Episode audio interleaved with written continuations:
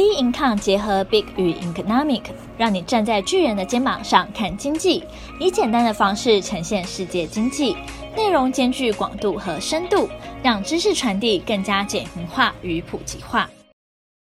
投资前沿新观点，今天由我们的财经诸葛 David Chen 向各位听众聊聊金融市场是信心市场。道琼斯走到这个位阶。也就是说，国际盘势，大家现在大家还是专注在看美国的状况啊。那美国的话，我觉得还是以道琼来讲是最经典的、最代表性。那全球投资人紧盯着这个呃美国的变化。那当然，很多人会说，哎，怎么不去观察欧洲的股市情况？然后怎么没有去观察，比如像印度啊，或者像东南亚，或者像哎日本啊、韩国啊，各方面这些比较主要几个大家觉得可以去关注的这种股市的行情。但是因为这些国家的股市的行情变化，其实它还是被一个主要的指数或行情牵动，那还是美股，它去主要牵动了国际的这个指数变化，所以大家还是主要在观察美国的变化。在这个阶段来讲，很明显的，虽然道琼斯它看起来在这个地方有走比较平的现象，在上一周哦到现在在走比较平的现象。但是它的趋势还是往上，这就是我们很明显的看得出来。以道琼的角度来讲，以现在美国的角度来讲，其实它还没有要走弱的形态，因为这已经凸显出，不管是疫情也好，或者川普选情也好，对于整个这个行情来讲，其实正面的看待。那为什么变得是正面的看待？难道没有其他的，比如说油价、金价，然后比如说美元啊？好，比如说债券的利利率啊，难道这些参考指数都没有没有意义吗？难道大家不去持续参考，比如说失业率啊，或者就业率的情况吗？或者是这个消费指数的状况吗？其实这些指数当然大家都在关心，可是大家有没有发现这些数据呈现出一个比较明显的结果？这个结果就是这个盘很难跌。这个结论，我想应该很多人都同意。就这个盘。很难跌下去，因为它的利空没有空到让大家觉得这个盘必须要下去。但是实体经济大家也都知道，现在目前还是没有说恢复得非常的好，是很明显没有恢复得非常的好。大家去看很多的数据，就很多的数据去观察，包含不好的情况还是会有，但是不好的情况，它的它的数据所呈现出来的，好，就算我们讲失业率，好，就是非农就业。的情况有改善，有比较好，可它实际上比疫情还是差很远的。也就是说，美国失业率还是存在啊，而且失业率还是蛮高的，所以大家都会错误解读嘛。那只是说，为什么这个盘很难跌？它失业率的情况有改善，然后呢，经济有在恢复，所以呢，恢复速度很慢，没有错，但是它有在恢复。就只觉得是一个好消息。当大家觉得它都是一个好消息之后，自然而然对于美国的经济就有信心。我讲过了，金融市场也好，或是经济环境也好，它只是在于一个信心二字而已。只要信心够，就可以支撑经济成长；只要信心不足，经济就会下滑。所以各国政府在做的就只有一件事，就是怎么样维持大家的信心。所以现在比较明显去看到的就是说。为什么这个地方它盘势上一周会稍微有点压抑？其实它原本要往上走，可是它还是有点压抑。原因在哪里？就是纾困案没有通过。但是这个卡住，大家都知道它一定会过。共和党跟民主党都要过，只是民主党很夸张，它要六百块。其实它也没有很夸张啊，六百块就是维持原状嘛。大家也觉得应该维持原状啊。但是因为共和党觉得说，如果再这样下去的话，他们财政会恶化，他们担心就是赤字，因为又要继续借钱嘛。等于说赤字会扩大，会怕后面没办法还得出来。共和党一向比较走市场经济，他觉得说其实政府不要介入太多，这是一向共和党他们的想法。他们比较不希望这市场介入太多，也就是说，今天你发钱，你能发多久？他希望让经济是恢复正常。所以你会看到共和党的动作，通常都是啊，比如说疫情不要担心啊，大家赶快恢复啊，学校赶快开学啊。可是疫情永远存在，所以民主党一直打这一点，而且疫情要要让它缓解，第一个就是你国境一定要控制住，再来就是你要戴口罩，其实就是就要学台湾就对了你，现在川普政府或共和党的想法是，这个就是完全让经济几乎就是停摆嘛。那你共和党现在能打的牌是什么？就是经济牌嘛。那你这个要经济停摆，那不是让我不用选了吗？所以当然他们双方面就是两边就壁垒分明。所以我们可以从最近我看到的一个数据，川普不仅是民调提高，最大的关键是川普的募款还比民主党多了。原本之前拜登的募款是比川普高。黄金交叉之后是，川普的募款已经比拜登还要高。那也就是说，其实共和党以川普来讲还是比较有募款能力，比较有钱。只要疫情可以解决，今天这个选战就很好打。其实大家不觉得民主党拜登是最佳的候选人，很多媒体，包含偏美民主党的媒体，都会觉得 拜登到底在干什么？是不是尽量不要让他讲话？他一直在出锤嘛。党内太多偏左的。你如果没有拜登比较靠中间的话，那几乎全部偏左了嘛。所以民主党选拜登出来是要融合比较偏中间一点，这个票有稳固住。所以选拜登是没有错，他票有稳固住，至少可以跟川普做一些区隔。然后最近他们推出这个贺锦丽当副总统候选人，也有对他们有加分。虽然川普有稍微增加，至少拜登的那个民调没有下降。而且我们看几个关键摇摆州，对川普来讲还是非常的危险。川普现在对关键摇摆州，其实他也是非常的紧张。现在在想说后面有什么力度要给他们呢？但是现在就是要先稳稳住阵脚。所以我们看到，比如说中美贸易，好，比如说台海的状况，现在看起来中共都是有在克制，而且美国是很用力在打，哦，贸易战的用用力在打，而且这次贸易。中方对于他们上次协议的要买这个农产品，哎，中方有做到，是不是贸易可以缓和？后来川普跳出来说不行，我们还要继续 继续压制中国，所以为了选举继续这样做。我的看法，我的判断，其实美方继续为了选战，民主共和两党不断的去打中国的这样的一个策略，长期看起来对中国是好的。为什么？中国现在要懂得要怎么样自立自强的这种概念，那中国一向都强调自立自强，他也去，他也可以透过美方这样努力的打他，反而巩固了他的政权，这样反而凝聚了中国他们的团结。美国是这样子，他现在是世界的强权，过去他会去当世界的警察，可是现在不管是民主党当选也好，或者是共和党当选也好，我认为美国人已经表现出他很明确的态度。他只要独善其身，他并非要兼善天下。但现在目前看起来，美股如果持续多头的话，哦，对于全世界来讲，看起来各个国家跟政府其实没有太大的问题。大家也希望它走多头。以国际的投资来讲的话，我不会建议，我之前就已经讲过、强调过，不能做空，在这边还是不要做空，因为做空对你来讲风险比较大。那在这个地方。做多也要非常的注意，最大的关键还是要去注意它经济数据的变化。当然，我刚刚前面讲，很多经济数据的变化好像看起来不会往空方去做，但是经济数据的变化，它会在这个地方形成震荡。也就是说，你看上个礼拜它就产生震荡的现象。我觉得美股还会持续往上走，但这个地方我还是不预测指数，原因是因为它往上走。它还是属于一个震荡的往上走，它不会让你轻易往上走。选情呢，对川普应该是越来越好。只要他最近他们在谈的就是双方不要犯错，现在就看谁犯错的越多，谁可能就会输掉这个选战。美国趋势大概是如此。那我们再来看呢，台股呢，在这个地方的变化也很有趣。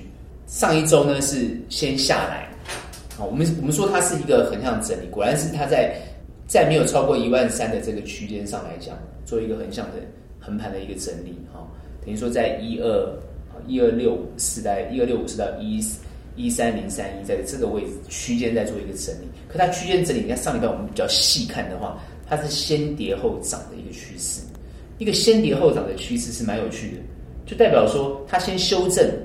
啊，我上次已经讲过，就是说它可以，它想要修正跟美国比较接近，因为它涨的先，它涨的是比美股还要强，主要是因为科技股的关系。那科技股，我们科技股比较强嘛，所以我们比较强。但是他要做一个修正，要跟这个美国主要的经济做一个联动。我觉得政府还是很够力啊，他硬是要把它往上拉。啊，他高雄的选情也不错，所以你看到、法人不管外资怎么样的动作，几乎这个盘就很稳稳的在这个地方走，就稳稳在这个地方走。可是我觉得一般的散户没有感受，赚不到什么钱，因为控盘者他控的一定是权值，控制比较大型，所以能够留到中小型的比例都不会那么高。主要是他希望把那个氛围控制在这个地方。什么氛围？就是投资的氛围。我们大家会觉得这叫投资氛围，其实我觉得以股市这种风险性的资产来讲的话，它是一个投机的氛围。既然谈投机，它就有风险。既然谈风险，大家在这个地方就不能一股脑的觉得说它它就是一定会往上喷发，然后一直都会走得很好。我不是这么看的，它就是有永远有风险存在。因为最近我观察，我之前会谈到说，我们要担心政府或者是侯信会不会在这个地方慢慢下车。后来我发觉他们一下车之后就进场，最近我看到他们是非常积极的在进场，所以我发觉他是持续他们在控住这个盘。反而我觉得外资你就算是卖个两百亿啊，卖个几百亿，对他们来讲都没什么，他们都不怕，代表国内的资金一直不断的往这个地方涌入。我最近观察国内的经济的态势，包含有些人对于国内经济的看法，认为就是说这个地方会一直大好，主要谈这个大好的理由。一部分人都认为，就是说是从大陆移进来的台商，那时候现在要把这个资金从大陆移出来，来好好投资台湾。所以呢，大家都很有信心，所以就不断的投资台湾，把台湾看起来就是未来非常大。我不讳言的讲，这个说法在现阶段看起来很看起来是很像，但是它在这个位阶上，难道没有风险吗？其实它的在这个位置上的风险很大，我还是觉得它风险很大，因为如果说它是一个非常看好的现一个一个状态，那我们就看嘛，实体经济有没有好？如果实体经济好，我没有意见。可是你今天整个实体经济是偏重在科技业，大家有没有想过？那当然，现在大家会觉得说不是只有科技业啊，还有生技业啊。你今天看的是科技业跟生技业，哎，科技业是很明显可以赚到外汇，可以拿到实际上的钱进来的。生技业是什么？请问你看得到生技业有实质上的营收吗？我们今天看到这个天国议会也好，或者这些被炒作上去的公司也好，你今天实际上看它的营收获利，其实根本就没有如预期般的这么好。你只是会觉得说，哇，不管是口罩啊、口罩的机器啊、检测啊。哦，这个呃温枪啊，你就是一直不断的看这些东西，你看这些东西，你觉得它好，可是这些东西它的背后是不是真的好，还只是昙花一现？这点还是大家必须要去关心的地方。科技业的风险难道不存在吗？美洲贸易战的情况之下，美方跟中方都要你选边站的情况之下，请问你在选边站的过程当中，你选对边了没有？还是你选错边？现在目前看起来，大家选边站其实比较偏美方。原因在哪里？因为原因最大的关键是中方都要自己来。现在中方是大肆的在在买公司。哦，我们从这个立讯就很明显，立讯是一个很重要的指标。哦，我们台厂就直接卖给你。所以我一些台商在大陆的一些朋友。有很明显的感觉出来，就是单子都被中方抢走，也就是说台厂现在很危机，所以你今天偏向科技业，我觉得没有问题。但是你科技业有没有走对路线？而且你科技业，你今天走的是有独有没有像台积电一样有它的特殊跟独占的感觉？哦，当然台积电没有独占，但它也是有点寡占。我想它独占是它的技术有独占，它的技术是超越别人的嘛，那那就算独占。今天基本上来讲，你有没有走对你的技术，你也是走到最前面，最优秀的，全世界最独一无二的。而且你今天做到最独一无二，你的单子是自己来，不用抢。你如果搞了单子还要抢，那肯定你是茅山道士，要不然就是你的技术没有什么特殊性。中国现在在打造一个他们属于他们自己的一个环境。目前科技也不是没有风险，所以我还是强调，今天你在看这个盘子趋势的时候，你不是一昧的乐观，啊，它其实是要走高没有错，但它还是属于一个震荡的情况。那既然是会震荡，你怎么可能闭着眼睛买了就不动？我还是强调这个问题。今天你要随着这个脉动来操作，获利的几率会比较大。我们之前也有讨论到，这是一个所有人在斗智的一个 一个场域啊。我们讲的投资市场是每个人都拥有高度智慧，在这个地方斗智。你想要当赢家，你就要懂得赢家的思维。可是很多人认为赢家的思维就是那个赚很多钱的人，那个叫赢家的思维。赚很多钱的人，他是赢家没有错。请问你的位置是不是跟他一样？他赚很多钱是什么原因赚很多钱？你要赚很多钱，你要跟他一样。其实不是你要学他的方法，而是要看看你在什么位阶，你自己是处于什么立场。也就是说，你是一个上班族跟一个大老板，请问你们两个的位阶相同吗？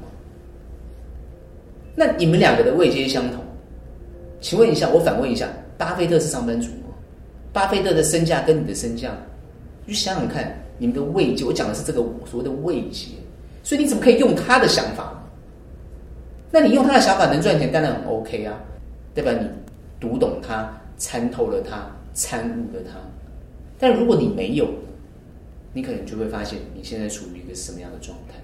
所以我们冷静的、理性的去想想看，比较客观的去看这个行情，它是一个存在风险。但是会往上走的行情，可能走的都不是你的股票，所以你现在要去想的是，那什么样的股票才是你比较适当去进场，然后可以获利的股票？这个是我觉得你比较要去思考的地方。大部分的人在这个位阶上来讲，应该要冷静去反思，首先要去思考自己在什么样的位阶，自己有什么样的股本，自己能够承担什么样的风险，然后运用什么样的策略，然后运用什么样的操作。或者运用什么样的一个一个投资想法来面对这个市场，你才有可能获利。我觉得这是比较重要的想法，而不是看到这个行情走上去了，他就么啊，很可惜我自己没赚到。然后呢，哎，这个时候能不能进场？然后我这个时候要买什么股票啊？然后这个时候什么可以什么时候可以翻身？然后什么可以赚大钱？这些想法都没有错，也都是对的，只是这些想法要再更仔细、更精确的。来好好的思考，你这个想法成不成熟，还是比较专业理性啊？去判断、去分析、去看它后面会怎么变化，然后站在什么样的位置，用什么样的策略来运营，我会觉得比较好。那这样子呢？当然市场上有很多人在谈策略、谈方法、谈族群、谈产业、谈股票，都很多，可以去做功课，然后去看一看，然后呢，看看自己适合什么，然后去尝试。最重要是要注意风险，我还是强调这个地方不是没风险，不要一股脑的呃脑烧了，觉得哇一万三，我告诉各位一万三为什么怎么走了这么慢，怎么一万呀一万三还没有破，就是大家在这个地方的心情啊，大家的心情是什么？会怕吗？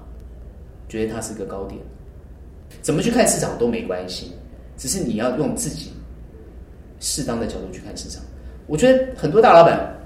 看市场，当然他会觉得这个很好，没有问题啊。但是我觉得一般的投资大众要比较反思一下，自己看看自己站在什么位置去看，我觉得会比较适当啊。这是比较中肯的建议。我还是常常强调，跟专业机构讨论或是观察，对你还是比较有大比较大的帮助。所以这个地方并非没有风险，而是必须透过有技巧、有专业的方式才有可能。实际上获得到利润哦，所以呃，台股这一波目前看起来哦，我最后下结论，目前政府看起来，他有没有理由持续护这个盘，还是要获利了结？这个风险还是要考量进去，因为目前看看起来后面好像没有太多他需要护盘的地方，但是有可能要护护住一个信心，就是说，第一个，我们对境外有没有开放？疫情就是境外有没有开放？现在被逼的好像要开放，但感觉上，呃，实际上到底能不能开放？啊，如果外国外的疫情还是很严重，我想应该还不会开放。那还不会开放，有些产业会撑不住，这是事实。现在目前有很多产业的声音出来，就有些产业会撑不住。那产业撑不住的话，失业率会不会提高？失业率提高，然后呃，消费会不会没有办法增加？经济没有办法完全增长？还有我们国内政府有没有真的有多余的资金，或是多余的预算来做下一波的纾困？我们我们没有办法像美国那样子去发现金，所以我们有没有办法这样做，都是要去考量的地方。也就是说，台股不是说不需要考量，这个大家都要去好好去思考一下，不要在这个地方过分乐观，还是我一贯的看法。最重要的是，整个民进党政府在现阶段这个地方，它会不会持续红？然后投信在这个阶阶段上来讲，会不会持续跟政府做一个很重要的连接？还有呢，外资怎么去看我们台湾的态度？然后当然，台币的升贬还是要去注意。资金的流动还是要持续的观察。目前看起来，房地产的市场好像也不会没有受太大的影响。呃，有些建商目前好像也是偏乐观。哦，有些分析师也提到，就是说开始银建股啊，或是房地产相关的类股，好像也会表现得不错。啊，那当然带动到相关的，比如说像什么水泥啊、塑化这些，好像或是资产股，好像都会不错。所以这些东西都是看，都是去观察，因为它是资金会去流动的。实际上，整个趋势有风险，但是它会往上，风险要管控好，标的要选择好，还是我最重要的基调。这方面的功课还是要大家多努力去做。今天的投资前沿新观点就到这边结束。喜欢我们的内容可以订阅，想得知更多金融知识，可以到我们 b e i n c o m 脸书以及 Instagram 与我们做交流。我们的 IG 账号是 b e i n c o m 点 IG。我们下期见。